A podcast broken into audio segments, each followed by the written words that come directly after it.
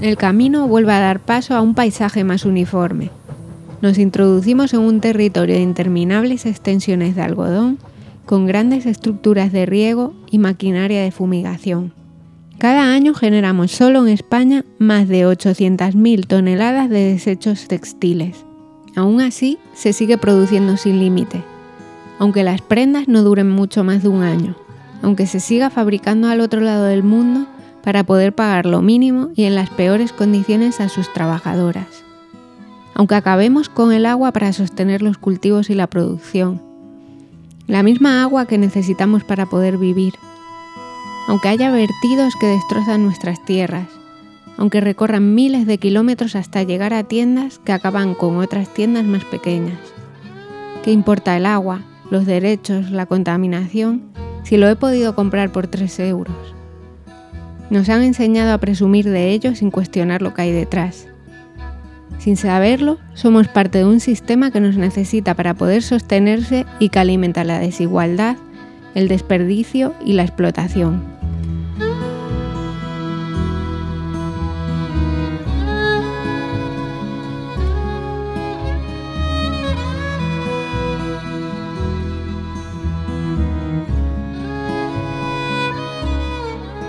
¿Te has preguntado alguna vez de dónde procede tu ropa? ¿Quién la hace? ¿Qué pasa con ella durante su uso y dónde acaba cuando termina su ciclo de vida? Hoy en Tránsito Podcast hablamos de moda.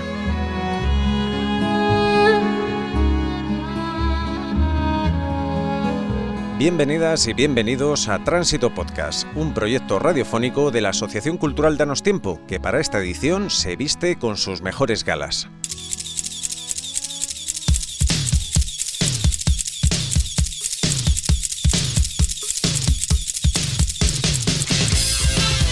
Cuando hablamos de moda nos viene a la cabeza el glamour, las pasarelas, la belleza.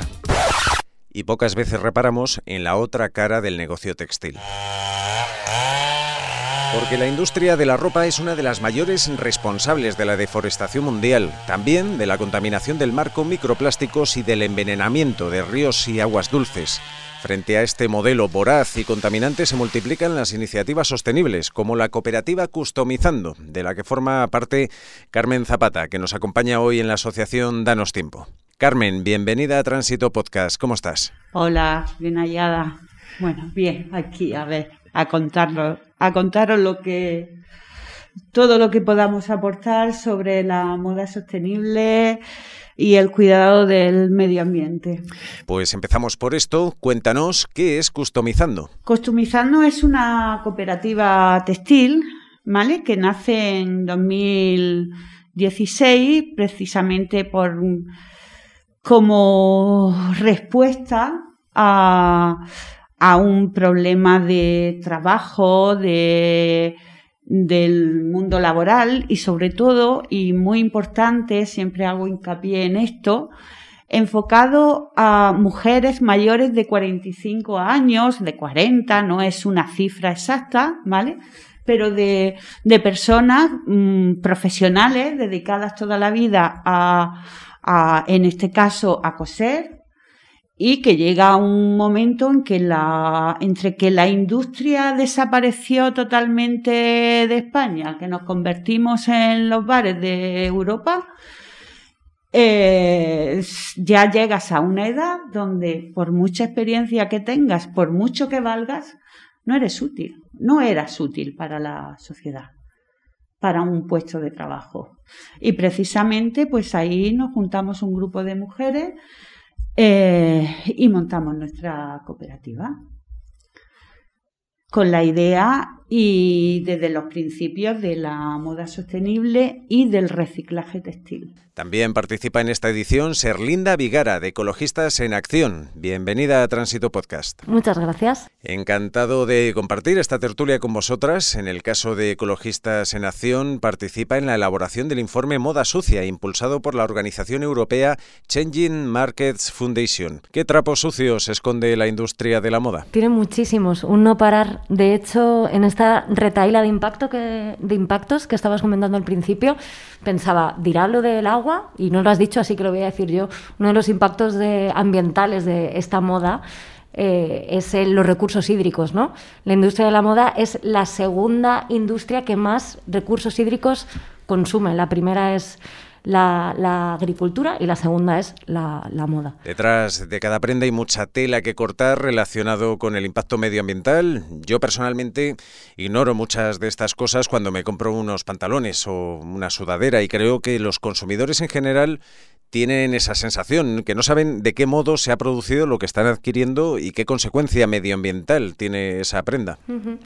en, en Ecologistas en Acción, sobre todo también como una de las cosas que denunciamos es que los consumidores, por supuesto, tengan la capacidad de saber todo lo que estabas comentando, ¿no? Eh, los impactos que tiene esa ropa cuando llega ¿no? a nuestros armarios, pero también nosotros hacemos incidencia en la responsabilidad que tienen los gobiernos de darnos esa información y también la responsabilidad empresarial, porque quien está detrás de todo eso son empresas enormes que tienen una serie de responsabilidades, no solo ambientales, sino también sociales, y cuyo papel es protagónico y cuyo papel también es bastante oscurantista, ¿no? Hablábamos aquí fuera antes de empezar el qué difícil es saber información y los impactos, ¿no? Y precisamente si es oscuro, es, por esta opacidad que tienen las, las empresas y, también, por supuesto, los, los gobiernos. ¿no? También existe la sensación de que consumimos mucha más ropa que antes. Una compañera me hacía la comparación de que la ropa es como la carne, que antes se comía poca y de repente nos pusimos a comer mucha cuando pudimos porque era como un símbolo de mejora social o, económica. Con la ropa igual, porque antes conservábamos mejor, la pasábamos de una generación a otra y ahora el consumo es desmedido, casi de usar y tirar. Totalmente, estoy totalmente de acuerdo contigo en ese aspecto. Es más, cuando se empezó, empezaron a entrar eh, distintas marcas a precios baratos, aquello fue un boom como, que parecía que era una mejoría, ¿vale? Porque como que tu nivel adquisitivo era otro y fomentaba el consumo, que parecía bueno pero ese consumo detrás hay una parte, pero oscura, más que oscura, ¿vale? Porque aparte del, impacto medioambiental que produce la, moda, la contaminación que es tremenda, el daño que produce, eh, tenemos que también eh, abrir las conciencias, porque detrás de eso hay un factor humano muy importante que nos olvidamos de eso, porque detrás de la moda está la esclavitud. Está la esclavitud, están los salarios indignos total, que es que una persona no puede vivir con ese salario.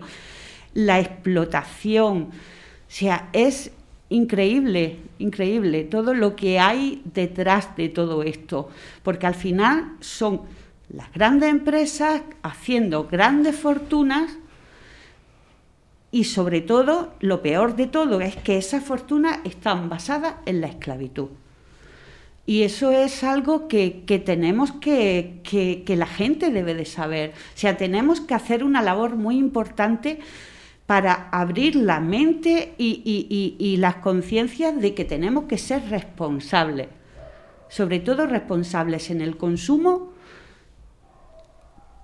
y, responsables por, los demás. O sea, tenemos que, que, crear un mundo donde, donde la vida sea sostenible para todo el mundo.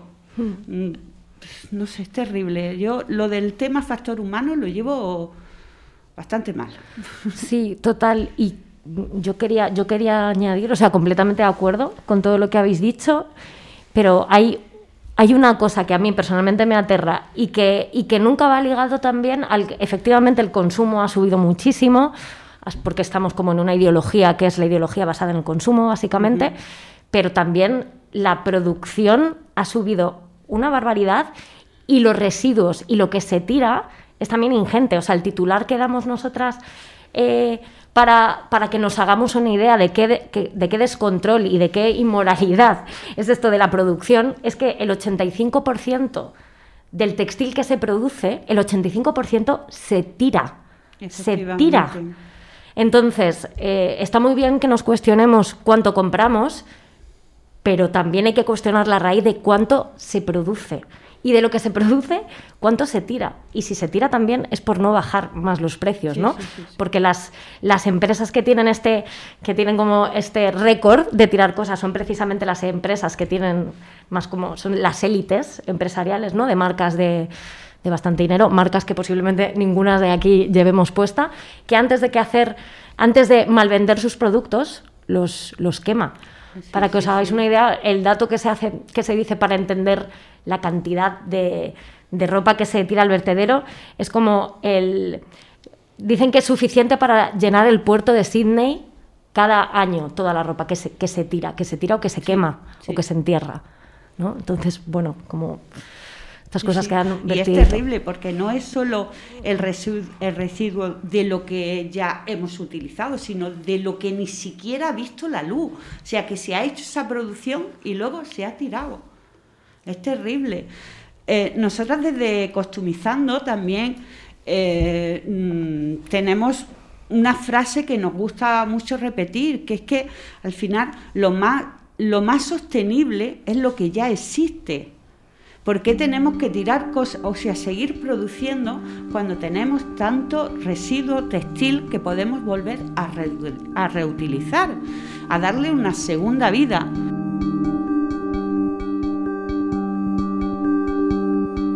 En Bangladesh este jueves será día de luto por las víctimas del derrumbe de un edificio. En la capital hay más de, una, de un centenar de muertos y 800 heridos, pero los equipos de salvamento siguen aún buscando supervivientes.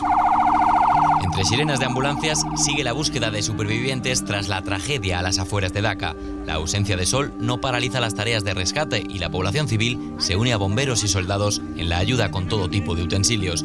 Cerca de 2.000 personas se encontraban en el edificio cuando se vino abajo y algunos afortunados pueden contarlo. No queríamos ir a la fábrica esta mañana, pero los jefes nos obligaron y dijeron que no había problemas con el edificio. Justo después me senté en mi mesa a trabajar y el edificio se derrumbó. Ni siquiera pude escapar, dice esta superviviente.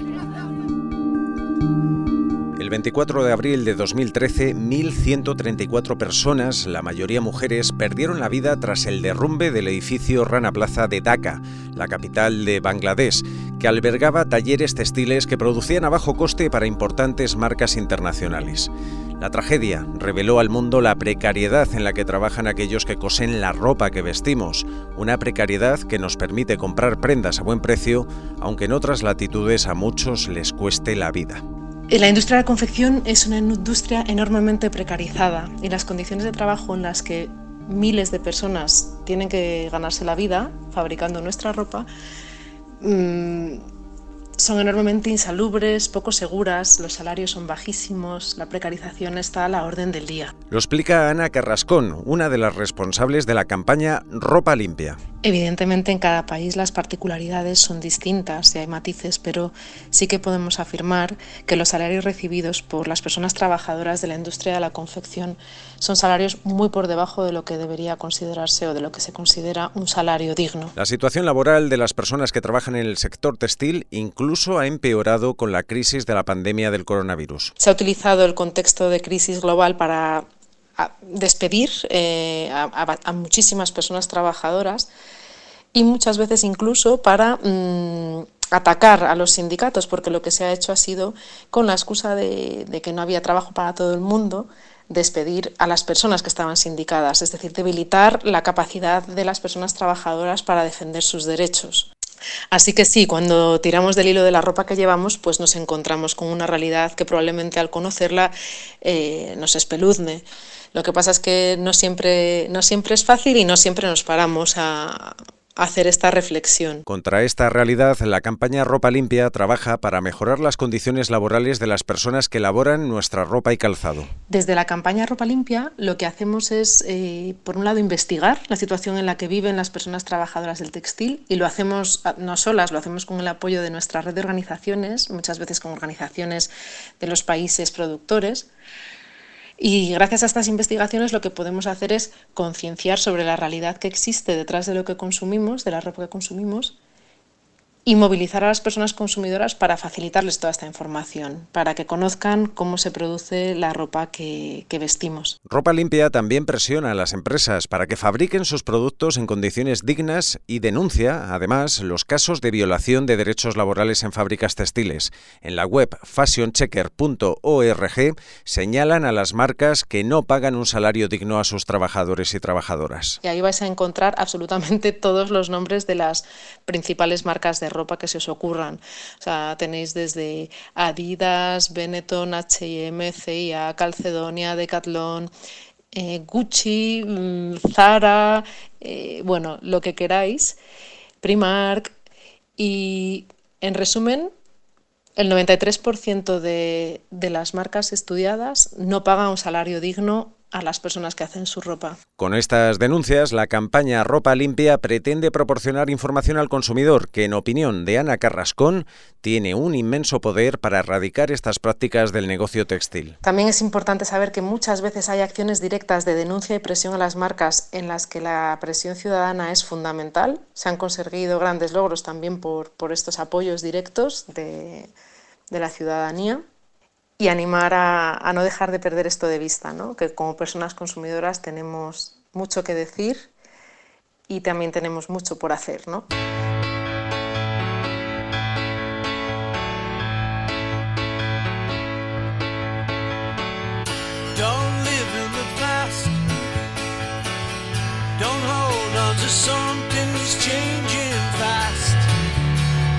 What we are is what we are.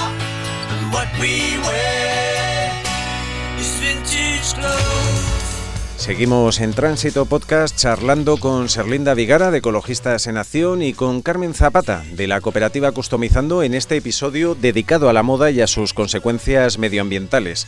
Hablemos ahora de las alternativas que tenemos como consumidores. La prenda menos contaminante, se dice, es la que ya tenemos en el armario, pero ¿cómo podemos garantizar hacer una compra respetuosa con los derechos laborales y medioambientales? Entiendo, Carmen, que comprando en cooperativas como Customizando, ¿no? Bueno, más que comprar, o sea, Customizando ahora mismo no funciona como marca como tal. Nosotros trabajamos para, para otros diseñadores y precisamente lo que potenciamos es el, eh, las colecciones pequeñas, o sea, no la masificación de producción.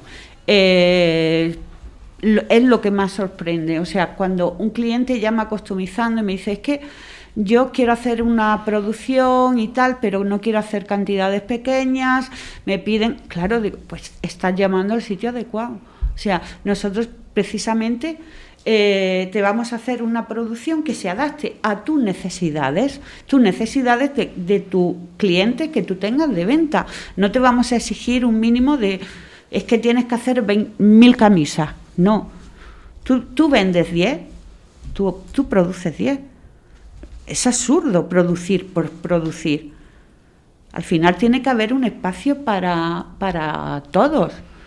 Y, la, y sobre todo eh, también formamos parte de potenciar la economía circular. ¿Cómo se consigue esto?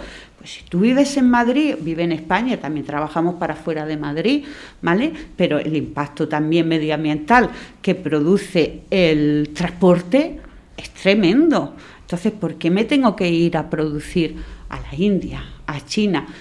si aquí en mi ciudad, en mi país tengo tengo talleres de producción. ¿Cuál es la diferencia? Por supuesto que la diferencia está en el, en el salario y en lo que pagas, que es otra parte que hay que concienciar. Que aquí luchamos y, desde costumizando, eh, principalmente es por el trabajo digno y por un salario digno. Las cosas, el trabajo tiene un precio y tú no puedes pagar menos por ese trabajo. Tienes que pagar lo que vale. Porque hay personas detrás que están trabajando y necesitan vivir y tú, o sea que, que necesitamos también una parte que se ha olvidado en la industria textil, que es la profesionalización, o por lo menos yo la llamo así ¿Qué ocurre cuando yo me he encontrado eh, en nuestra parte de formación, ¿vale? que nosotros trabajamos con mujeres en riesgo de, inclusión, eh, inmigrantes, mujeres eh, que vienen de la violencia de género, que necesitan una formarse y te vas encontrando con, mujeres, por ejemplo, sobre todo en el tema de la inmigración, que han trabajado, que saben coser, han trabajado en, en cualquier industria, pero solo saben hacer una cosa. O sea, la ponen en una máquina y dices, tú haces bolsillos y te tiras ahí 20 horas haciendo bolsillos, cosiendo una cosa. Pero no conoces el resto. La profesión de modista, la modista de toda la vida, esa profesión se ha perdido totalmente. Es una, una persona que te coge una prenda ¿vale? y sabe qué hacer con ella de principio a fin. Pues eso hay que recuperarlo, porque es un oficio y, y es una profesión que necesitamos. Y está totalmente perdida y, aparte de perdida, muy poco valorada. Y esa es una, una lucha también de Costumizando. Quizás ¿Ibas a comentar, Serlinda? No, al, al hilo pues de la, la, pregunta, ¿no? ¿Qué son las alternativas? O sea, absolutamente de acuerdo con, con, todo lo que decías. Y con esta parte final que estabas comentando, para mí enlaza muy bien también con una alternativa, o más bien como un cambio de paradigma, que sería entender que, que la moda es política también. Y por lo tanto, la sociedad civil organizada tenemos capacidad de incidencia para reclamar todas estas cosas que, que estamos hablando aquí. Y no solo reclamar todo esto que son como ya como lo último de la cadena, ¿no? Sino entender también que tenemos que pedir a los gobiernos pues mayor regulación, eh, ¿no? A las empresas que estamos diciendo, exigencia de transparencia, ¿no? y sobre todo, sobre todo, exigir que algo tan, tan complejo como lo que estabas describiendo no, no puede recaer en la buena, en la buena, en la buena voluntad de, de, las multinacionales de una empresa. no podemos esperar que los derechos humanos y los impactos ambientales, ¿no? Ese seguimiento lo haga una macroempresa.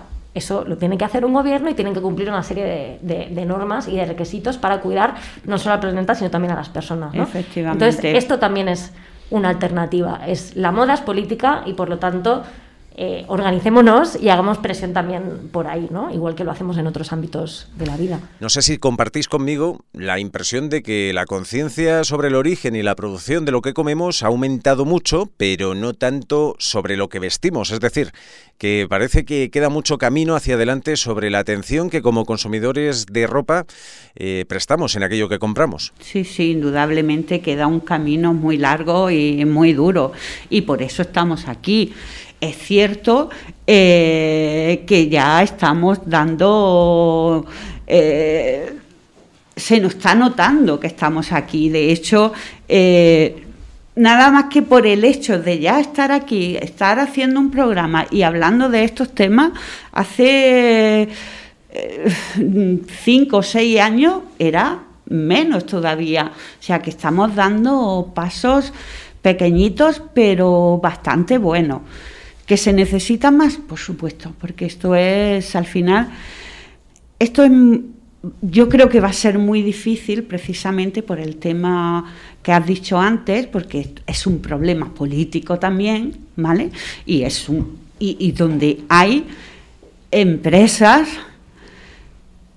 muy fuertes y muy potentes y hay mucho dinero en juego y al final lo que predomina siempre es el dinero, es el más. Y empresas además que, que tienen una proyección pública que no mm, tiene o sea que no concuerda con, luego efectivamente efectivamente o sea no tiene nada o sea no tiene nada que ver. Aquí también entrarían precisamente estos recursos de, política y, el hacer el hincapié porque la mayoría de esas empresas ni siquiera pagan impuestos en España. O sea que es que Total. Y es, muy interesante la comparación que hacías con, el tema de la alimentación, porque al final, eh, cómo encaramos estos problemas globales, eh, el, el, origen de, algo, de ambos problemas, el origen, uno de los muchos orígenes, pero hay una cosa muy bestia que es el límite de los recursos. Entonces, cuando decimos que... Eh, la moda tiene un impacto eh, sobre los recursos hídricos, ¿no? sobre el agua, sobre el agua que necesitamos para vivir, es que nos encontramos con que el planeta tiene unos límites que estamos sobrepasando. Y los hemos sobrepasado con la alimentación, con cómo es el modelo de alimentación, y también los estamos sobrepasando con el, con el modelo productivo relacionado con la moda. Entonces, esto va a cambiar. Y va a cambiar, hagamos más presión o menos presión, porque no hay recursos para seguir así. El tema es cómo queremos cambiar esto. Si queremos caminar hacia un modelo que, ya apuntaba la, compañera, de una economía circular en el que todos tengamos acceso a bienes materiales que necesitamos para vivir, o si vamos a encaminar hacia un mundo en el que los pocos recursos que queden lo van a tener unos pocos, ¿no? que parece que es a donde vamos. Entonces, ahí es donde tenemos que, hacer fuerza, porque se va, a se va a acabar produciendo menos, porque cada vez hay menos materiales para producir. La cosa es que en esa transición todas tengamos la oportunidad de, tener lo que necesitamos, no que acumulen unos pocos, ¿no? Entonces, ahí es donde tenemos que, hacer que los recursos, los recursos no son infinitos. Correcto. Tienen, tienen un tope y estamos llegando a ese tope, mm. que aunque lo veamos como muy lejano, realmente estamos llegando a ese tope. Para terminar, Carmen, Serlinda, yo ahora mismo voy vestido con ropa de grandes empresas que tienen franquicias en todos los sitios, con unas deportivas de una marca que seguramente tiene la producción deslocalizada y a saber cómo se han fabricado estas zapatillas. Me gustaría saber cómo compráis vosotras la ropa, cómo la adquirís, si es de segunda mano, y que deis un consejo a la gente que nos oye para empezar eh, a hacer un consumo más responsable y sostenible. Pues es difícil, no te creas que es tan fácil, porque precisamente eh, es algo que, no está al alcance de todo el mundo. Es cierto y hay que reconocerlo porque son productos que se hacen eh, en unas condiciones muy determinadas y tienen un precio que no todo el mundo puede comprar. Y, lo peor de todo es que no hay tiendas, lo suficiente, las suficientes tiendas como para acceder a ello. ¿Vale? Pero eh, siempre, o sea, en cualquier ciudad, si tú te metes en Google y buscas eh, tiendas de moda sostenible, te va a llevar a plataformas que ya la tienen, ¿vale? Donde puedes comprarla, incluso tiendas físicas. Aquí en Madrid hay, hay varias, efectivamente, que todos tenemos en nuestro armario prendas que hemos comprado con un consumo irresponsable totalmente. Pero ya que la tenemos, vamos a darle la utilidad, ¿vale? O sea, no vamos a tirarla, o, vamos a transformarla, vamos a darle otra vida, ¿vale? Pero no vamos a tirarla a la basura, porque al final, me repito, o sea, lo más sostenible es lo que ya existe. Vamos a aprender a consumir, Vamos a comprar lo que realmente necesitamos. Y dentro de eso, empezar a reeducarnos. O sea, tenemos que desaprender todo lo aprendido con respecto a la moda.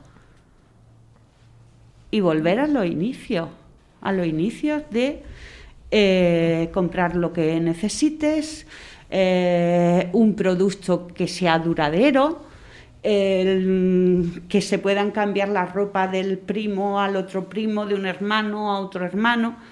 Vamos a aprender a consumir. Yo llevo un montón de cosas eh, de dudoso origen em, y es algo que me conflictó un montón y creo que además que por el hecho también de ser mujeres tenemos esta cosa de la coherencia y de no de que te van a juzgar, estás hablando de esto y llevas no sé qué. Entonces, bueno, es algo que, que asumo y ya está. Intento combatir con con cosas a, mí que me funcionan bastante bien y que creo que también fomentan un poco las relaciones. Yo, por ejemplo, hago mercadillos con mis amigas. Como cada, cada vez que hacemos el cambio de armario, mis amigas y yo nos juntamos, eh, respetando todas las distancias de seguridad y todo eso. Y solemos hacer intercambios de ropa con ropa que no nos ponemos y esto está muy bien porque además es un momento de estar juntas y es bien lindo. Luego también voy bastante a tiendas de ropa de segunda mano las cuales también podríamos hablar de ellas y de qué, cuáles son sus impactos y bueno, como que eso también es muy interesante, pero como alternativas. Y luego una cosa que descubrí hace unos años, que me va genial, os vais a reír, pero eh, voy al zapatero. O sea, yo no vengo de una generación que vaya al zapatero. O sea, yo para mí era una cosa que me contaba mi madre y mi padre y, me lleva, y yo llevaba sus zapatos cuando yo era pequeña. Y con las primeras, pues cuando me independicé, bla, bla, y se me rompieron los primeros zapatos, fue como, uy, voy a ir al zapatero. Y esto parece una tontería.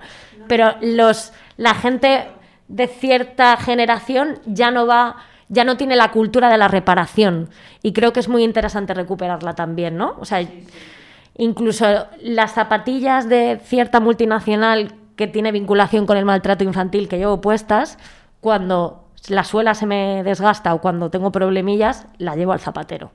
¿No? Entonces, bueno, estas pequeñas cosas calman bastante. Me alegra saber que no soy la única persona que sigue yendo al zapatero y además lo hago para rebelarme precisamente contra... Correcto. Hay que ir al zapatero. Esto es el, Sí, porque da mucha, da mucha rabia. es que parece una tontería, pero a mí siempre que se me han roto las zapatillas, me han comprado otras. Claro, claro, no, no, no, es que es terrible, es terrible. Pero bueno, vamos cambiando. La misma suela, o sea, ¿Mm? es que antes se te gastaba la, se te desgastaba la suela, ibas al zapatero y te ponía media suela. Y volvías a tener otro año entero los zapatos. Y quien dice el zapatero, pues es la modista, los arreglos de que hay muchas alternativas, pero no vamos a tirar lo que ya hemos comprado, que ya lo hemos comprado, que ya lo tenemos. Venga de donde venga, vamos a, vamos a intentar arreglar el daño que hemos hecho. Y con esa frase de Carmen nos quedamos. Se nos quedan pues muchas cosas que, que hablar de, de este negocio de la moda que como vemos tiene un reverso que no trasciende, pero que repercute en la vida del planeta, en las condiciones laborales de, de, muchísimas personas y en nuestro porvenir. Así que hay que tener cuidado con, con las compras y hay que apostar por la reutilización y por, bueno, no sé, ser, ser un poco menos impetuosos a la hora de, sí, hay que ser más responsables, más responsables con el con este planeta, que solo que es la frase, no existe un planeta B, ¿vale? Y con las personas. Carmen Zapata, de la cooperativa Customizando, muchísimas gracias por asistir, a darnos tiempo donde hemos grabado a este episodio. por invitarme y un placer. Y Serlinda Vigara, de Ecologistas en Acción, lo mismo, encantados y habrá otra ocasión para que Hombre, sigamos espero, no, charlando. no hay dos sin tres, dicen. Muchas gracias por, por vuestra participación en esta edición de Tránsito.